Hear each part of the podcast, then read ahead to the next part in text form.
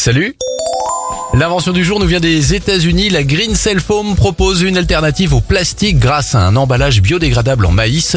Celui-ci est 100% dégradable et compostable. De plus, sa production génère 80% de CO2 en moins.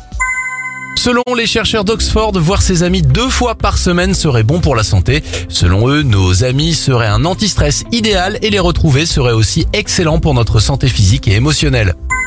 Enfin, bonne nouvelle, Netflix va tourner une série à gros budget en France. Elle a recruté 500 figurants dans l'Aveyron et tournera dans notre pays pendant deux semaines en juillet prochain, avec normalement la présence sur place de Hugh Laurie, Monsieur Dr House, ou bien encore Mark Ruffalo, Monsieur Hulk dans les Avengers.